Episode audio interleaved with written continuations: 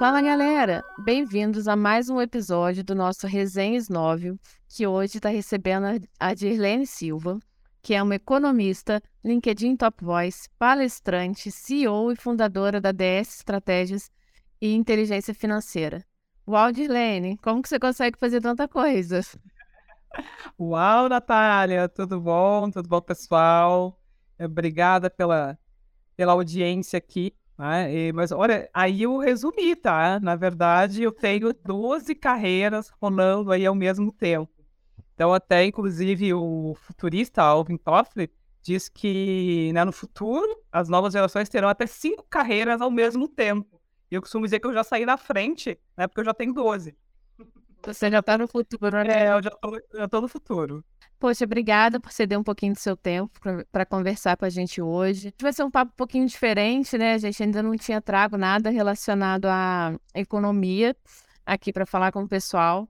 Mas antes disso, Dirlene, é, gostaria de pedir para você se apresentar, contar para a gente um pouquinho é, da sua trajetória, como foi chegar até aqui, como foi esse clique de escolher a economia e como foi também fundar a sua empresa. Nossa, você está colocando tantas perguntas numa só aí que eu não sei se eu vou lembrar no final da primeira resposta, eu vou lembrar da próxima, tá? Mas tudo bem, vou tentar aqui. A gente repete, não tem problema. Gosto de separar minha apresentação sempre em duas coisas. Primeiro, quem eu sou, depois o que eu tenho. Né? Porque acredito que títulos e cargos, por mais importantes que sejam, não nos representam enquanto pessoa. Então, eu sou Dirlene Silva, mãe da Joana, filha da Vera e irmã da Márcia da Marta.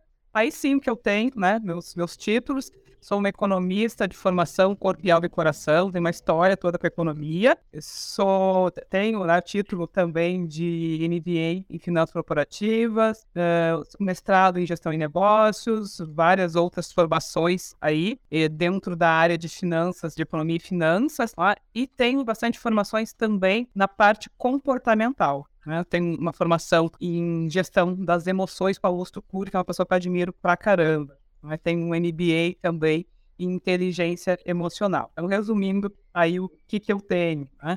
Tu já colocou ali o que, que eu tenho feito hoje. Então, é, passei 25 anos, já 30 anos, na verdade, né, no mundo corporativo, nas empresas, sendo que 25 anos desse, desse período todo foi exercendo cargos de gestão dentro das áreas financeiras e depois ali gestão estratégica. Então, eu sou uma especialista em finanças que Posteriormente, me tornei uma generalista, trabalhando mais com estratégias de empresa. E hoje em dia eu sou uma empreendedora, faz dois anos e pouquinho aí que eu tornei uma empreendedora na pandemia, sou empreendedora da pandemia, e as coisas, graças a Deus, deram muito certo. Então, trabalho com gestão estratégica de empresas e inteligência financeira para as empresas e para as pessoas também. E aí, uh, as coisas deram muito certo, então vieram um convite para dar aula, para palestrar, então hoje tem diversas atuações. E uma das coisas que, que eu destaco em mim é a questão do propósito, tá? Por mais que às vezes pareça piegas e algumas pessoas uh, falam assim, ah, não, propósito é propósito, trabalho é trabalho, mas para mim faz muito sentido é, a maneira que a economia entrou na minha vida. É, foi, é, eu me interessei por economia assistindo os noticiários da TV, né? ouvindo falar de inflação, balança comercial, câmbio, os noticiários de política me chamavam muita atenção. E eu, eu sou uma pessoa de origem muito humilde, muito pobre mesmo. Então, assim, a minha infância inteira foi sendo chamada de filha da empregada, morava numa vila de chão batido, que não tinha luz elétrica, não tinha um canal, saneamento básico tampouco, então eu não assistia TV, né? não podia assistir TV. Quando uh, a, a vida da minha família, né, deu um up financeiro, então a gente saiu, né, para um lugar que tinha né, luz elétrica, pelo menos eu poderia assistir TV, foi quando a minha mãe conquistou um trabalho de gari na prefeitura da cidade. E aí as pessoas que me chamavam de filha da empregada colocaram meu rótulo para filha da lixeira, porque pessoas não falam mais garia, falam lixeira mesmo. Né? Então, aí pelo menos eu pude assistir TV e foi aí que eu comecei a me interessar né, por economia. Eu tenho, assim, eu, como se fosse ontem para mim, fatos né, de política e economia. Então, eu lembro ali do final da ditadura militar, né, a campanha por diretas já, é, a eleição indireta ainda do Tancredo Neves, então a, toda aquela doença dele, que foi um período que foi interminável, aí ele veio a falecer, Sarney assumiu, aí teve ascensão do plano cruzado, queda, tal. Então era um momento é, que a gente falava muito de economia na TV. Sem contar que a gente vivia, né? no Brasil era muito fechado. Era o assunto, os assuntos dos noticiários, não tinha a, eh, a política externa, notícias externas, né? Eram coisas daqui. Né? E a economia era o que mais aparecia realmente na TV. Então, por eu ser de uma origem muito humilde, ninguém da minha família tinha condições de conversar comigo a respeito. Era apenas uma curiosidade da minha parte. E, os adolescentes também da minha época, os pré-adolescentes, ali não estavam nem aí né, para esses assuntos que eu gostava. Então, eu me sentia muito é, sozinha né, nos meus pensamentos. Deslocada às vezes. Né? É, deslocada às vezes. Então, eu, na, naquela época, eu entendia que isso era né, um interesse né, para uma que poderia render uma profissão. Inclusive, eu não tinha nem é, eu não tinha ideia de que a pessoa que gostava do que eu me interessava era o economista. Porque naquela época eu ainda não conhecia outras profissões que não empregada doméstica, pedreiro, manicure e tal, nada contra. Né? Mas eu não, não tinha, eu sempre coloco assim, ó, o problema é a gente não ter opção de escolha, né? E eu não tinha naquela época opção de escolha. Eu apenas gostava de estudar, mas não tinha ideia do que, que o estudo poderia fazer comigo né? muito menos que isso é, poderia ser uma profissão. Enfim, é, nessa época é, eu conquistei, né, porque eu tive minha vida transformada pela educação. Né? Eu conquistei uma bolsa de estudos na melhor escola da cidade por ser uma ótima aluna de escola pública. Então eu cheguei na escola com um estigma, um rótulo de filha da lixeira, né? é uma pré-adolescente negra, enquanto na escola de mais de 5 mil alunos eu era ali, tinha duas, três negros. Né? Então, uh, nessa escola, eu passei o céu e o inferno. Graças a Deus, escolhi ficar com o céu. Mas o céu era justamente por estar num ambiente muito diferente né, do que eu era acostumada, vinha de escola pública, que os banheiros não tinham nem porta. Então, para mim, entrar num ambiente assim, é, suntuoso, a entrada, uma das entradas da escola imita um castelinho medieval, é um ambiente muito diferente para mim. É, eu tinha uma atenção muito grande dos professores, os professores adoram ótimos alunos, e eu era realmente ótima aluna. Eu comecei a entender né, o que, que, poderia o estudo me levar. Né? Eu comecei a conhecer outras profissões, né? comecei a entender, ah, o meu pai é médico, dentista, psicólogo, enfim, né? engenheiro, todas as pessoas comecei a entender o que que que, que eram isso. E o inferno fica por conta né, do preconceito que eu enfrentava preconceito costuma dizer, hoje é, o nome é bullying, na época a gente só usava o termo preconceito, então classifica como preconceito a nível hard, é que é, o preconceito racial se soma ao social muito forte. Então, para todos os dias uh, chegar até a sala de aula, eu enfrentava um grupinho de meninos fazendo sons de macaco enquanto eu passava. Então, uh, até hoje eu digo que o grande desafio, né, para eu chegar hoje onde eu estou, né, foi ter poder mental. Né? Então, o primeiro poder que eu conquistei foi o mental. Para conseguir neutralizar isso, porque é muito comum uma criança, um adolescente, quando é rechaçado, ele não quer mais saber né, daquele lugar, ele não quer voltar. Né? E no meu caso, não, eu continuei. ao máximo, né? É porque, eu, como eu te falei, eu, eu tinha né? Que bom que eu tinha essas duas coisas que me instigavam na escola. Tinha um lado muito ruim, mas tinha coisas muito boas, né? E eu insistia, continuava ali e eu Aí eu me tornei protagonista da minha vida aos 15 anos de idade através da leitura. E eu me tornei rata de biblioteca, eu não tinha amigos, né? então uh, não, tinha, não tinha amigos, não tinha dinheiro, né? então tinha um, um fato que eu precisava estudar pela manhã e pela tarde, e eu não tinha dinheiro para ir em casa, sair da escola de manhã, ir em casa e voltar à tarde, eu não tinha dinheiro para isso. E uma ideia de um professor que surgiu, disse, não, por que tu não vai aqui para biblioteca, né? Come alguma coisa aqui por perto da escola, vai biblioteca, né, faz o teu tema da escola, fica estudando e tal, volta para o segundo turno da aula e assim depois vai para casa. Eu disse, tá, não, legal, obrigada pela ideia. E naquele momento, né, eu lia tudo que estava na biblioteca, eu cheguei a uma parte de livros de psicologia, que hoje se chama autoajuda. Né? Na época se me chama de psicologia. E eu lembrei de uma conversa que eu tinha tido com uma amiga dizendo que a mãe dela era psicóloga. E eu perguntei, tá, psicóloga, faz, o que, que é. Ela me diz, ah, é um tipo de médico que cuida da mente. E eu achei muito interessante aquilo, porque justamente eu, eh, na minha, na eh, minha cabeça de adolescente lá, eu entendi assim, olha, não adianta eu chegar para esses meninos e dizer, ah, parem com isso, seria pior. Eu queria, eh, eu queria realmente resolver o meu problema, mas eu não tinha dinheiro para frequentar psicólogos, né, de verdade, físicos, né? Então, uh, meus psicólogos foram livres. Foi, foi ali, né, que realmente eu conquistei esse poder mental que até hoje né, trago comigo. Então, uh, mais adiante, né, quando eu saí do, do, ensino fundamental, eu tinha uh, já em mente que eu precisava ter uma profissão. Né? Então, as minhas duas irmãs, sua irmã mais nova, minhas duas irmãs começaram a trabalhar com 13 anos cada uma e ambas como empregadas domésticas. Então, eu já tinha uma consciência de profissão, de futuro, né, do que o estudo poderia fazer comigo. Então, eu pensei assim, ah, eu quero já começar a trabalhar mas tendo uma profissão. Uhum. E aí fui fazer o curso técnico contabilidade. Lá no curso técnico contabilidade, é, eu me deparei com uma disciplina de economia. E foi lá que eu tive o entendimento mais exato de que o profissional que é, cuidava do que eu gostava, dos assuntos que eu me interessava, era o economista. E saí daquela aula, naquele dia, dizendo que eu seria economista. Né? Então, isso eu decidi aos 16 anos de idade. Então, eu tenho um amigo que ele é coach de alta performance, ele ajuda muito, né? Trabalha muito com carreiras, né? Orientador de carreiras. Então ele diz para as pessoas assim: ah, o talento surge ainda do ensino fundamental. Eu costumo dizer que eu sou a prova viva desse dizer dele, porque realmente descobri o meu talento né, muito cedo, ainda no ensino fundamental. E hoje eu vejo, Natália, eh, quando as pessoas vêm me perguntar sobre, né, sobre propósito e tal, sobre carreira. É, eu me sinto muito abençoada porque eu consegui identificar o meu talento, consegui transformar em profissão.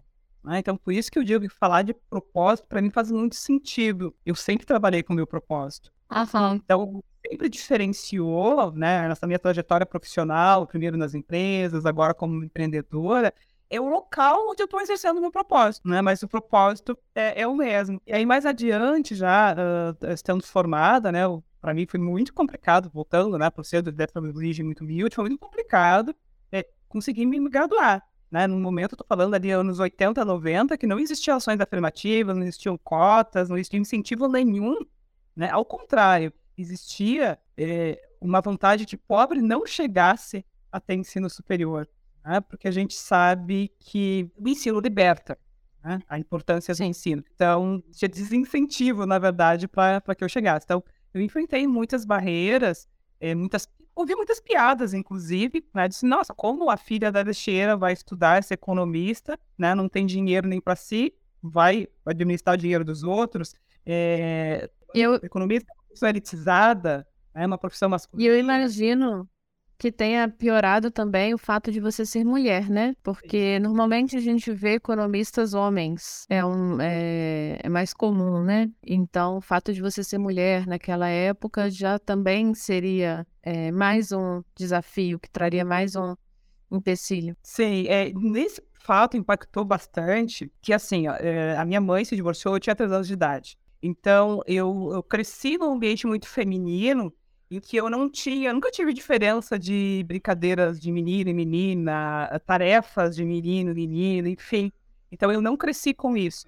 Então essa estrutura machista e patriarcal da sociedade, eu fui me deparar com ela já na vida adulta. Então uh, hoje, quando eu falei, ah, a gente vai pensar sobre o que aconteceu na vida da gente muito mais depois que já aconteceu. Então na, na, na hora que está acontecendo, às vezes é, é muito no piloto automático. Então, olhando hoje para trás, até porque eu estou escrevendo um livro, então, né, pego, trago muitas memórias, eu consigo ver que eu me expediei em homens para decidir a minha profissão. E eu lembro que eu fazia, eu era menor aprendiz numa, numa multinacional, eu via os executivos de pastinha, que muitos deles eram economistas. Ah, e aí hoje em dia, nossa, eu me espelhei muito em homens. E aí tem muito a ver dessa questão, né, de que para mim não tinha muita diferença. Então, depois, né, na vida profissional, que eu fui me deparar muito com essa questão ah, do feminino. Né? Então, na época, o eh, eh, que impactava muito, assim, que eu via muito mais, era piadinha no sentido, ah, como é que eu ia chegar lá, porque eu não tinha dinheiro, é, como é que a filha da lixeira vai estudar, ou depois que eu entrei na faculdade, eu entrou, quero ver sair formada, ah, não tem dinheiro nem para si, como é que vai gerir os recursos dos outros, é uma profissão de elite, né? Então, uh, isso muito mais impactou. E aí, quando realmente eu entrei no mercado de trabalho, eu fui realmente ver essa realidade, né, da questão das mulheres. E aí, claro, chegou, eu fui mãe aos 40 anos, tá? Tem aí, nessa minha maternidade tardia, tem muito a ver com a questão de, nossa, eh, eu vejo, não vejo executivas bem-sucedidas com filhos. Tá? Então, foi algo que eu precisei a me questionar e precisei a muitas, eu não nem vou entrar nessa onda, porque senão a gente vai passar a tarde toda aqui, né? Contar como é que foi, como é que foi para eu aceitar a maternidade, mas hoje tem, né, minha filha, falei, a Joana, a Joana tá com oito anos, mas a, o, acho, acho que consegui responder, né, que a minha paixão por economia veio ali na, na pré-adolescência, assim como o meu amigo Marcelo Duarte, né, que fala que o talento surge ainda no ensino fundamental, então assim, a minha grande, a minha grande benção, eu me sinto muito abençoada. Tipo, eu sou uma pessoa que não acredita em sorte, tá? E eu acho que a sorte até existe, mas ela tem que te encontrar trabalhando duro. Então, não preciso dizer que ah, foi sorte, porque foi muito difícil. Passei 10 anos na faculdade, não dizer que foi sorte. Né? Mas eu me sinto abençoada de ter entendido esse meu talento né, e ter conseguido realmente transformar esse talento em profissão. Ah, que legal, Dilene. Você tem uma história muito bonita. É, e eu acho que é legal a gente poder compartilhar é, essas histórias como a sua, porque às vezes tem uma outra pessoa que está ali no início, né, lá no início da trajetória, pensando é, em como vai ser, o que vai fazer, e aí ela escuta uma história como a sua e se inspira. Né? Eu acho que isso leva outras pessoas é, a seguir o mesmo caminho, a não, não na economia, mas enfim, é, seguir, de ter força né, e coragem para poder seguir o seu próprio caminho. Então, obrigada por compartilhar com a gente. É, falando um pouquinho, agora a gente vai é, trazer os seus, seus dotes econômicos. Falando um pouquinho sobre economia, o que, que você espera, né? Quais setores que você espera nesse próximo ano, nesse ano que está né, é, se iniciando agora, a gente está em março, é, que sejam mais promissores no Brasil? Olha, é complicado falar de economia, né, principalmente nesse momento, porque a gente vive um cenário de muito de instabilidade. Né? A gente tem um governo aqui no Brasil, um governo que recém está começando, aí temos três meses de governo, e o cenário internacional está muito complicado. Né? A gente vem cenário de guerra, né, juros altos, juros americanos altos, quebra de bancos, é bem complicado, né, traçar uma linha assim de, de cenário, ah, vai acontecer isso, aquilo, tal. É, eu gosto também sempre de chamar a atenção de que às vezes perguntam, ah, o que, que tu prevê? Não, economista não faz previsões, faz, ele traça, tem, projeta tendências, né? Então, a partir da leitura dos cenários, né, a gente olha as tendências, olhamos o cenário, olhamos tendência e a gente né, traça algumas tendências, algumas projeções do que pode acontecer se acontecer A, B, C, né, algumas coisas. Então, não dá para dizer, ah, não, isso vai dar totalmente certo. Né? Vai, vamos, só citar um exemplo aqui, né? a meta de inflação do Brasil, ela é 13,5%, né, sendo, olha, 13,25% esse ano 2023. Um ponto e meio percentual para cima ou para baixo. Então, faz tempo que a gente não consegue chegar na meta. Né? O ano passado, 2022, chegamos em 5,79, mas a gente sabe que houve né, ali, na verdade, um incentivos fiscais ali dos combustíveis que fizeram né, a inflação cair a partir do, né, do da metade do, do ano. Né? 2021, a gente teve 10,6%, aí a meta era praticamente a mesma. Né? Então, por isso que falar de previsão realmente é muito complicado. Então, dentro desse cenário, né, tem a questão dos setores, tá? Uma coisa que a gente falava, por exemplo, até o final do ano passado, falava que um setor muito promissor então era, eram as fintechs, banking. Tá? Hoje em dia, nós tivemos em dezembro a quebra da FTX de criptos. Né? Tivemos agora, recentemente, a, a quebra do, do Banco do Vale do Silício, né? que está causando aí um, um terror geral. Né? Nos Estados Unidos, quando a gente fala Estados Unidos, a gente sabe que respinga aqui, a gente vive uma economia globalizada. Uhum. Então, já, já é um setor que eu tiro, né? Então, já que, digamos, se, se a gente falasse conversa fosse né, até o, acho que janeiro, acho que eu diria... anos atrás. É, exatamente, eu diria que fintech seria né, um setor, eu já tiro até, é, de repente, o que, que eu vejo aí, né, então, a economia tem muito disso, de aproveitar o que acontece? Os grandes bancos que estavam sofrendo com a ascensão das fintechs, eles certeza que vão se beneficiar né? Porque o que acontece? O mercado fica muito desconfiado. Eles vão surfar nessa onda, né? É, exatamente. Certeza que eles, vão, eles podem surfar nessa onda. Né? Talvez tenham os bancos tradicionais, certeza que terão um desempenho um pouco melhor, porque eles vão conseguir surfar, porque tem uma credibilidade maior. Até surgiu um boato, não sei se foi segunda-feira, um boato, que o, o, o Nubank teria uma ligação né, com esse banco do Vale do Silício, e aí já causa um pavor geral no mercado, tal, né? São as fake news, mas realmente existem as pessoas né, que, que ficam né, desconfiadas. Ah, até hoje tem gente que não usa Pix porque desconfia. Tem gente que não é, tem dinheiro em bancos virtuais porque desconfia. Então imagina quando acontece um caso desses. Né? Então, por isso que os bancos tradicionais vão surfar, né? Eles, certeza que vão ter a sabedoria para surfarem aí nessa onda, né? Podendo é, dar um pouquinho mais de garantia né? Para o mercado. Então, então, tiraria ali as fintechs para né, o setor bancário, né, os tradicionais. Hoje, né, falando do, do nosso PIB, que saiu acho que no mês passado, né, que foi 2,9%, a gente olha que o maior, né, o setor de economia que mais contribuiu né, para o crescimento do PIB foi serviços. Então, é né, o maior setor do Brasil, é mais de 40% do, da nossa economia brasileira. Vamos traduzir aqui o slogan da minha empresa, desmistificando a economia e finanças. Né? Vamos traduzir. PIB, Produto Interno Bruto, né? tudo que é produzido no país né, durante um ano. Então, o setor de serviços é o que mais contribui para a nossa economia. E isso já faz tempo. Então, dentro do serviço, vamos pensar no e-commerce. Tá? Então, o comércio eletrônico, uh, ele já existia, mas ele teve né, uma grande aderência na pandemia, né, teve realmente o seu boom, e as empresas, elas que já quem não era, não estava no e-commerce, acabou entrando, né? E as que já estavam, elas acabaram se especializando ainda mais. Então, uh, tem uma tendência muito forte né, de, de crescimento né, do e-commerce. Aí, junto com o e-commerce, vem os deliveries também. Né? A área de tecnologia, como é o caso da Isnovel, certeza né, que, que é, é uma, uma área realmente em alta. Né? E aí, claro que a gente tem aí a nossa indústria, né? Acredito, apesar que no fechamento do PIB de 2022 foi negativo o agro, mas eu acredito num crescimento aí, de uma recuperação do agronegócio no Brasil. É, são muitas, é, você traduziu, né, traduziu aí o, o, PIB, é porque são muitas nomenclaturas, né, que a gente acaba é, ou deixando passar, ou não entende, ou entende errado, algumas coisas a gente, é, são, são muitos nomes, né. Como como que você acha, eh, Dirlene, que as perspectivas econômicas afetam as decisões de negócio e investimento no Brasil? Bom, o exemplo até já, foi dado, né? O caso que eu falei do, dos bancos, né? Que houve essa quebra aí de, pelo menos, é, no finalzinho de dezembro, né, houve a quebra da FTX.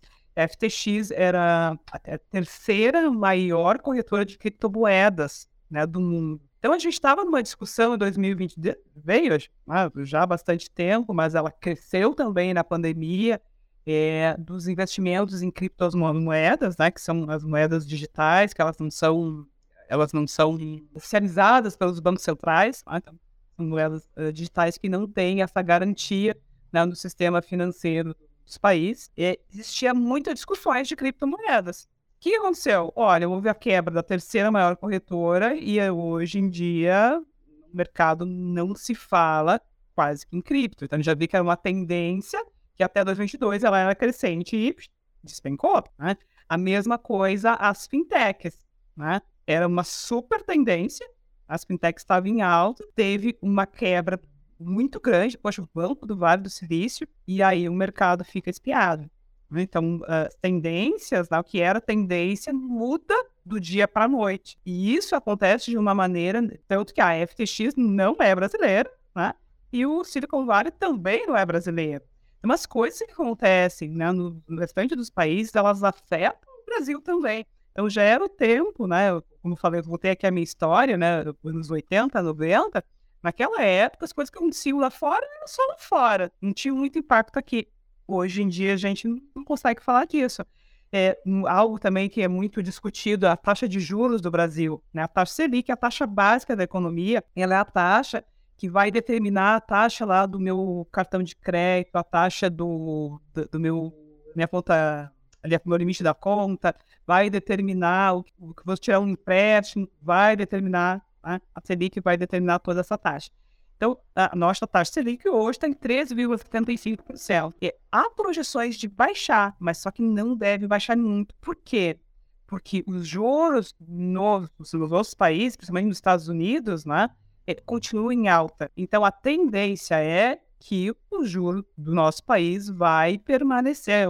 Né, os economistas colocam ali, as projeções econômicas estão que ah, no ano deve fechar em 12,75, um ponto percentual só menor do que a gente tem hoje. Então, uh, tudo coisas que a gente prevê para lá fora, mas que impactam diretamente aqui no Brasil. Então, é quando eu estou falando em taxa de juros, eu estou falando em preços. O preço impacta tudo.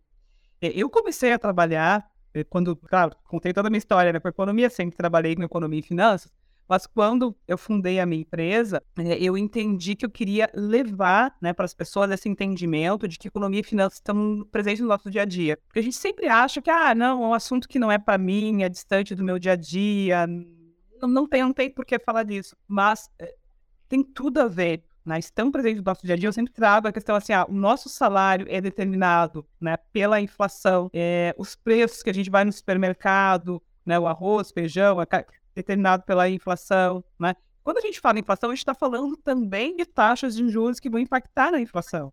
Né? A inflação, né? variação dos preços ao longo de um, de um período. Então, tudo isso são coisas que impactam né, no nosso dia a dia a gente não se dá conta né, o quanto a economia faz parte desse dia a dia. Inclusive nas nossas relações. Eu falei que eu tenho várias formações ali né, em gestão das emoções, em pessoas, né, porque a questão financeira impacta muito né, na nossa saúde mental, na nossa qualidade de vida. Inclusive, na última empresa que eu trabalhei, eu tinha comigo, né, então era a rede administrativa financeira, tinha comigo o RH.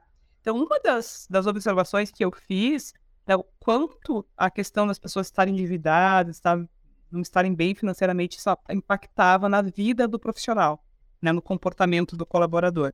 Então, tem muito a ver. É outro dado também que eu gosto de trazer, que o maior motivo de brigas de casais no Brasil são financeiros. Finanças é a maior, é o segundo maior motivo de divórcios aqui no nosso país. Então, é, é preciso a gente uh, desmistificar, né, tem a ver com o slogan da minha empresa, é, essa questão de que economia não faz parte do dia a dia. Não, ela faz parte do dia a dia. É, é, o que, que é importante a gente trazer para nossas coisas simples. Né? Dando esses exemplos, tal como contei ali, ah, o que, que vai impactar a taxa Selic na minha vida? Impacta em tudo. Impacta nos preços, impacta no empréstimo, impacta no meu cartão de crédito. Né? Então, faz parte. Pois é, eu já vi é, pessoas comentando, por exemplo, referente ao dólar. Ah, para mim não faz diferença quanto tá o dólar, porque eu não vou viajar mesmo. E faz diferença, né? Porque é o é, preço do a gente importa. Exato, a gente importa em dólar, a gente exporta em dólar, então é, se eu estiver falando errado, você já me corrige. Não, não, mas super, super certo, Nath. Mas aí, tem aí gente que vai pensar, ah, mas é que eu não compro importado. É. Não, não compro importado conscientemente, porque a questão, eu gosto de usar o exemplo dos combustíveis, porque é um exemplo muito básico que todo mundo precisa. Né? Então, já, tem gente que anda de carro, tem gente que anda de carro. De ônibus, anda de Uber. Exatamente. Então, eu fiz um. O ano passado, eu escrevi um artigo, né? Que é, a gente estava naquele momento do preço, do aumento dos preços da, da gasolina, né? Antes do, desse recurso né, fiscal é, porque que não impacta somente quem tem carro. Né? Então, por isso que eu gosto de usar esse exemplo, que é muito básico e que afeta todos. Né? Quando, você, quando eu utilizo a importação e exportação, aí tem pessoas que acham, não, mas eu não compro nada importado. Eu compro tudo aqui. Então, a gasolina é uma coisa que não tem como fugir. Todo mundo vai impactar todo mundo. Né? Então, uh, o, digamos, ah, o preço do... aumentou o preço da gasolina. Aí aumentou o preço do arroz, do feijão, da carne. Então, mas o que, que tem a ver? transporte. É, eles são transportados. Mesmo que você ande a pé a sua vida inteira, as coisas que você consome são transportadas, né? Então Exato. faz diferença. É, lá no, no, restaurante que eu vou almoçar diariamente, aumentou o preço da comida. Por quê? Porque aumentou o preço da comida em si, né? aumentou, aumentou o preço do gás de cozinha. Então, da luz. vai é, exatamente, vai colocar no, preço final. Então é tudo em a economia, ela é em cadeia, né? É isso é muito difícil analisar economia de ah, analisando uma coisa só. Ah, por que, que subiu o preço do, do arroz? Por que, que o dólar está em alta? A gente precisa analisar né, todo esse cenário, são várias coisas. Acho que por isso, somente as pessoas acham difícil. É verdade. É, falando, aproveitando que você citou né, algumas vezes sobre a pandemia, é, a gente está agora, né, passando por um momento, é, acho que pós-pandemia, não sei se a gente já pode dizer assim, pós-pandemia, em que a gente ainda vê né, algumas pessoas é, que ficam doentes, enfim. Mas os, os impactos principais a gente já, come, já não está mais sofrendo com eles, né? A lotação de hospital, enfim. É, como que você vê, Dilene, a recuperação econômica do Brasil, depois de todos esses impactos que a gente sofreu? Claro que a gente tem que levar em consideração mudança de governo, enfim, são várias frentes que alteram né, essa, a forma como essa recuperação vai vir. Mas como você vê essa recuperação chegando? Bom, a gente, a recuperação agora, em 2023, né, a gente pode dizer que a gente vai pegar o ano né, cheio né, com essa recuperação. A gente pode usar esse termo, né, pós-pandemia, acho que plenamente em 2023. Né? Em 2022, a gente teve ainda né, o início do ano bastante afetado, né? então, retorno de máscaras e tal, né? Então, acho que dá para dizer que em 2023 a gente vai começar né, a viver esse pós-pandemia tão esperado. Né? Durante muito tempo, em 2020, a gente falava ah, o pós-pandemia era só utópico. Né? Parecia quando a gente esperava que ia, ir a pandemia acabar. É, exatamente. Então, a gente, que a gente consegue ter né, essa observação de que as vacinas são eficientes, que realmente pessoas ainda né, uh, estão adoecendo, mas a gente vê que as pessoas tendo se vacinado, calendário de vacinação, é, as consequências são bem menores. Né? Os óbitos, né, as taxas de óbitos, realmente elas conseguiram cair. Então a gente pode dizer que temos uma pandemia super controlada e dá para falar em pós-pandemia. Né? Então a gente tem uh, uma mudança bastante grande, né, Natália, da vida, das pessoas. Então não dá para nada do que foi será de novo do jeito que já foi um dia. É a vida não volta o que era. Ah, então o mercado não volta o que era. Então uh, citei ah, o e-commerce há pouco. Já não dá para dizer, ah, o e-commerce não existia. Não, existia, mas era muito pouco. E a gente, se fizesse uma. Tinha, até tem pesquisa de lá de 2019, por exemplo, antes da pandemia, de quantas pessoas utilizavam o e-commerce. Era uma parcela ainda muito pequena, existia muito receio, né? mas que, que não teve que utilizar o e-commerce agora, né, durante a pandemia? Sim. E as pessoas que utilizaram, elas acabaram se adaptando com a comodidade. A questão do ensino online. E eu sou professora, professora no online, né? não era professora antes. Legal. E te confesso que eu tinha um preconceito em relação ao online né? Tanto quanto eu para ser uh, estudante né, no online ou para dar aula no online. Eu achava que ah, não aprendia, que não era bom, não era eficiente. E aí se desfez esse preconceito porque não tinha outra maneira, né? Porque eu, eu sou uma lifelong learner, eu adoro estudar. Então, ah, tem que ser um, tem que ser online. Então eu lembro que eu, onde eu trabalhava antes, ah, antes da, de ser demitida, que tem mais um, algo que eu poderia contar aqui, eu não vou contar porque senão muito tempo que eu fui demitida na pandemia, pela primeira vez na minha carreira, tá? Então, assim, eu não tava 30 anos na mesma empresa, mas era um dos orgulhos que eu tinha, era justamente nunca ter sido demitida. Eu pedia demissão nos lugares, né? quando eu achava que não estava legal, enfim, eu pedia demissão e ia para outra. E pela primeira vez eu fui demitida né, na pandemia, minha carreira. Na e. Aí, dali, é, e dali na, uh, entendi que ah, agora eu vou, vou empreender.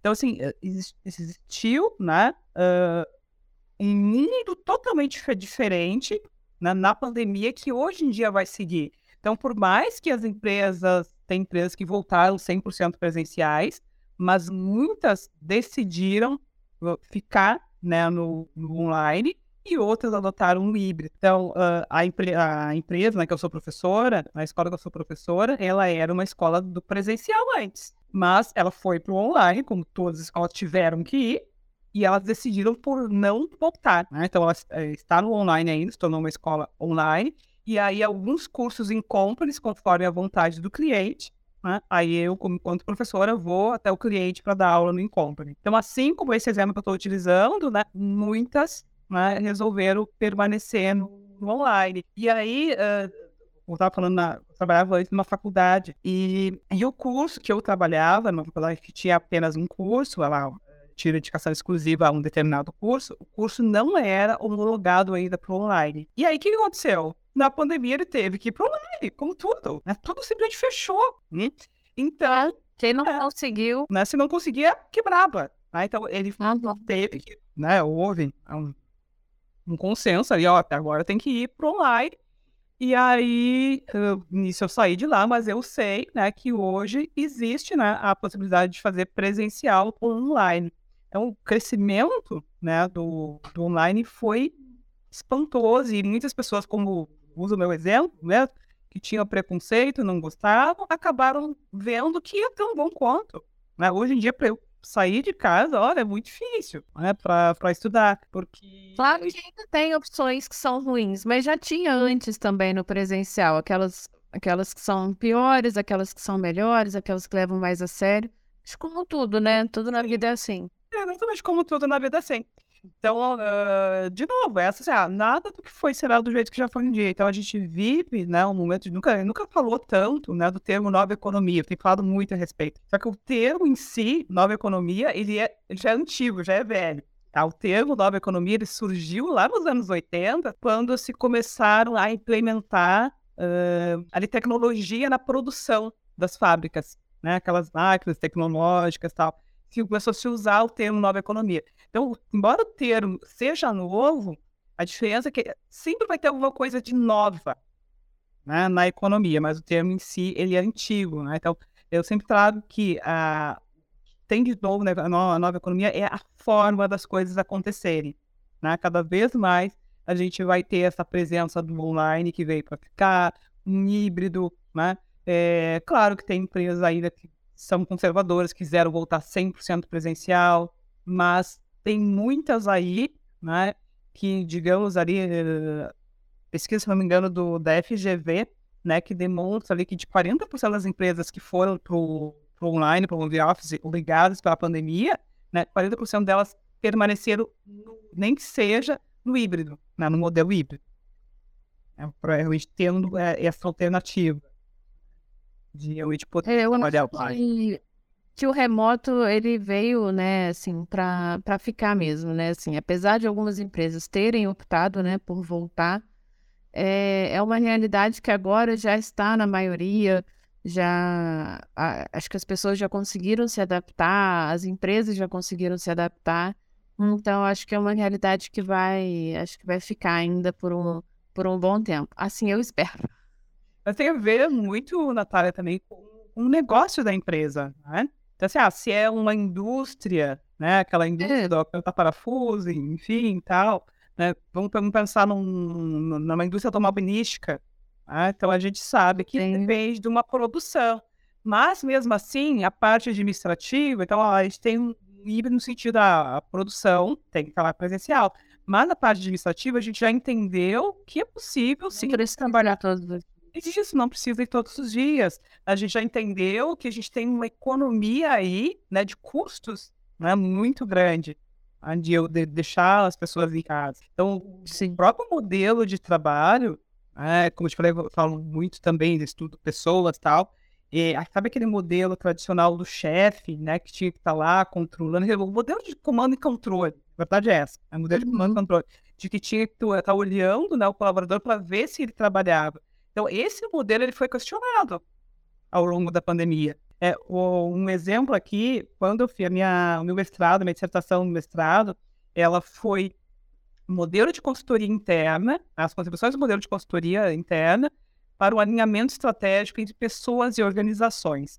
O modelo de consultoria interna, hoje em dia, ele se chama Business Partner. Olha, eh, nove entre delas, as grandes empresas, elas possuem né, um modelo de Business Partner.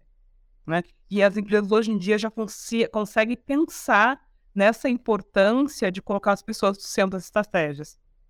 Então, na época, lá em 2013, quando eu escrevi a dissertação, ninguém deu bola na minha dissertação. Só no ano passado, eu recebi duas propostas para publicá-la. Né? Tanto foi essa questão que a gente tem falado, né, da, da importância que o grande papel do líder é gerir pessoas que todo líder aí pode ser economista, pode ser administrador, pode ser psicólogo, pode ser engenheiro, né? É, a função dele maior é realmente liderar pessoas, gerenciar pessoas. Aí é o grande papel dele. Então, eram coisas que não se falavam antes. E aí, né, com a pandemia, colocou isso no cara das pessoas. Ela não precisa estar lá alguém, né, olhando para ter certeza se o colaborador realmente vai fazer.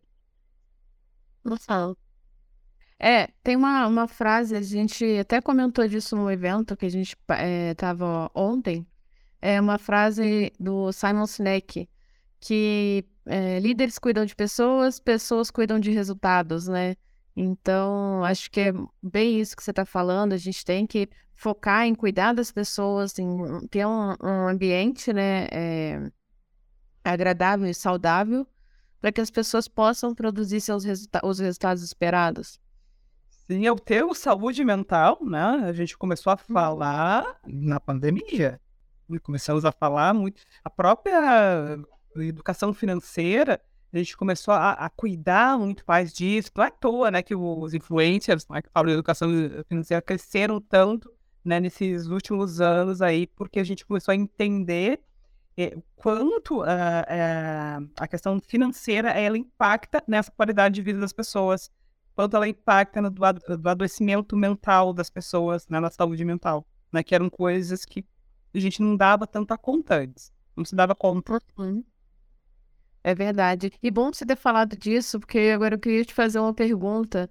É, nosso tempo já está né, tá acabando, infelizmente. O papo foi muito bom, mas tudo que é bom dura pouco.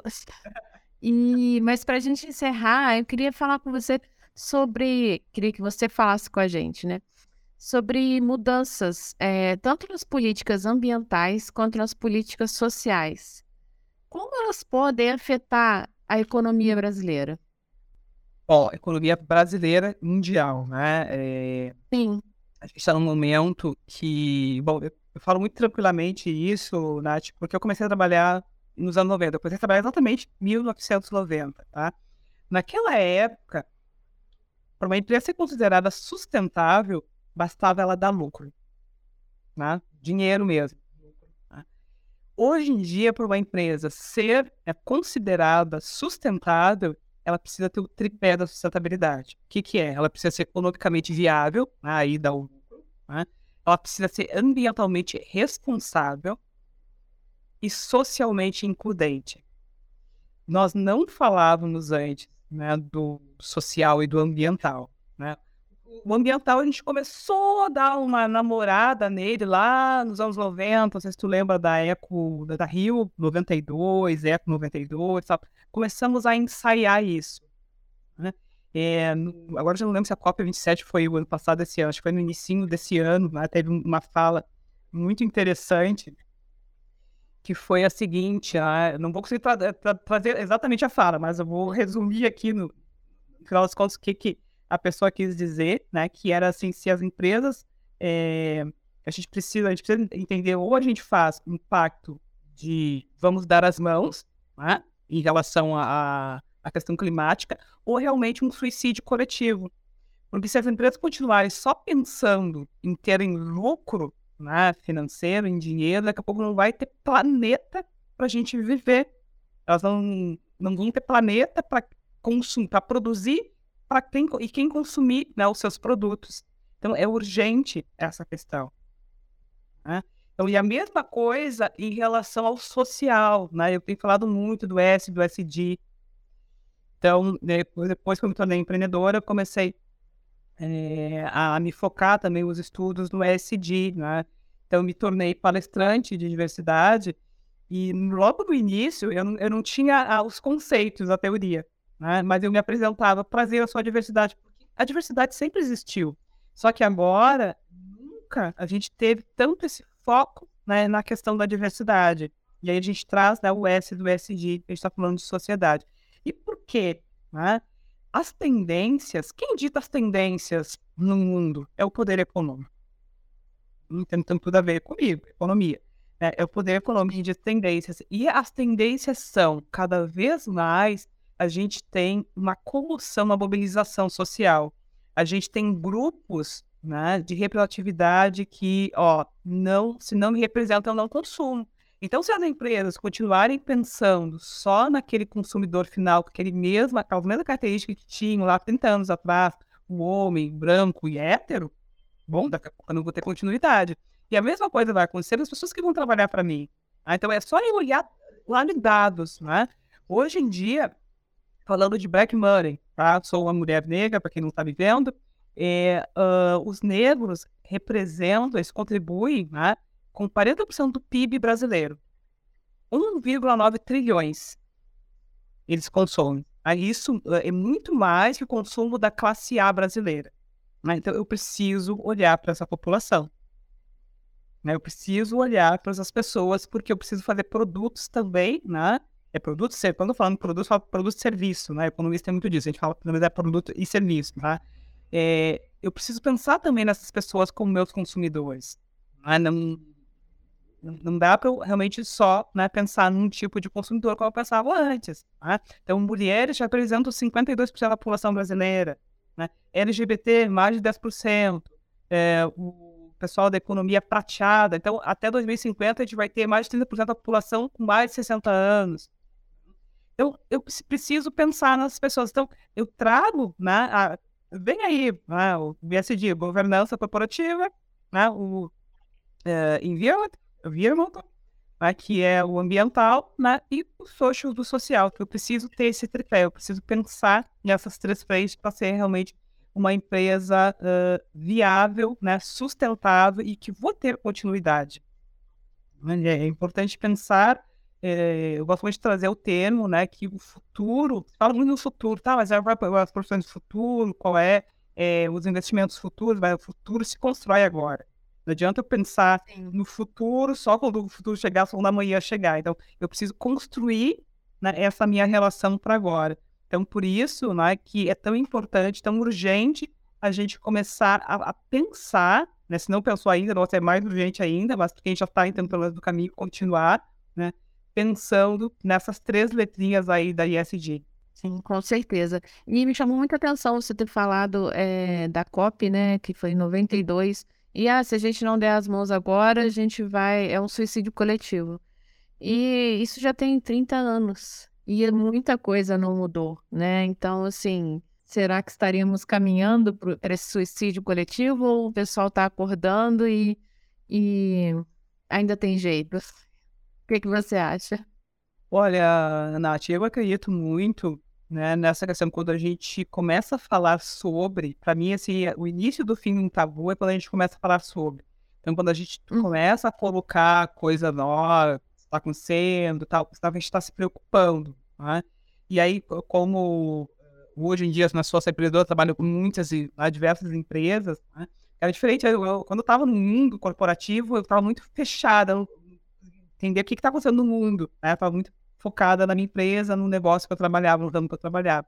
Então, hoje em dia, trabalhando mais com outras empresas, eu vejo que tem, sério, tem muita empresa genuinamente preocupada mesmo. Ah, vou fazer acontecer, eu vou né, trabalhar nesse sentido, porque é, realmente não vai daqui a pouco ter planeta né, para eu poder pra continuar ganhando dinheiro. Né? Tem mais recentemente no, no SX SW, tá? que é um, um evento que acontece lá em Nova, não, em Austin, está acontecendo, é, tem, uh, teve uma palestra do Douglas sobre a mentalidade de milionário.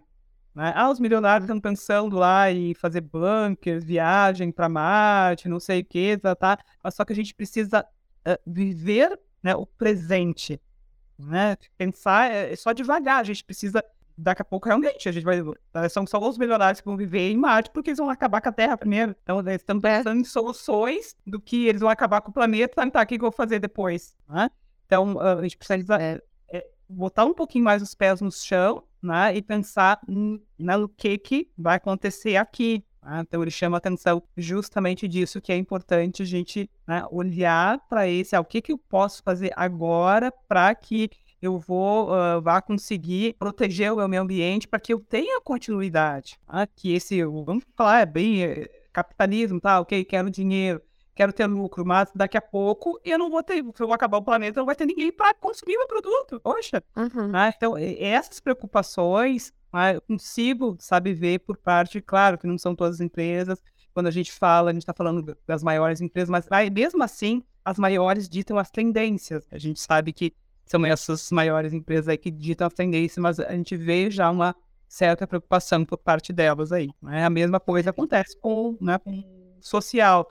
É, vai a, só do Rio Grande do Sul. Né? Então, dois casos, né? um em seguida do outro, de trabalho análogo à escravidão em pleno 2023. É, caso de falta, na ausência de governança corporativa, né, com o americano, um caso super recente, final do ano. Então, a gente, mais uma, uma tendência, né, quando acontece casos assim, ó, o mercado fica ressabiado, né, mas, a, mas o lado né, positivo disso é que tem uma mexida.